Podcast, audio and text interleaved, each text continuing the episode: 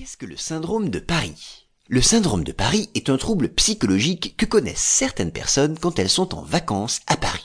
Comme les syndromes de Stendhal et de Jérusalem, ce trouble affecte surtout les Japonais, qui, désemparés par l'écart entre la réalité et l'idée qu'ils avaient de la ville avant de s'y rendre, perdent pied face à ce fossé, ce fossé culturel entre l'image de la France au Japon et la réalité. Certes, le phénomène n'est pas très répandu, mais il existe bel et bien, puisque tous les ans, ce syndrome touche une vingtaine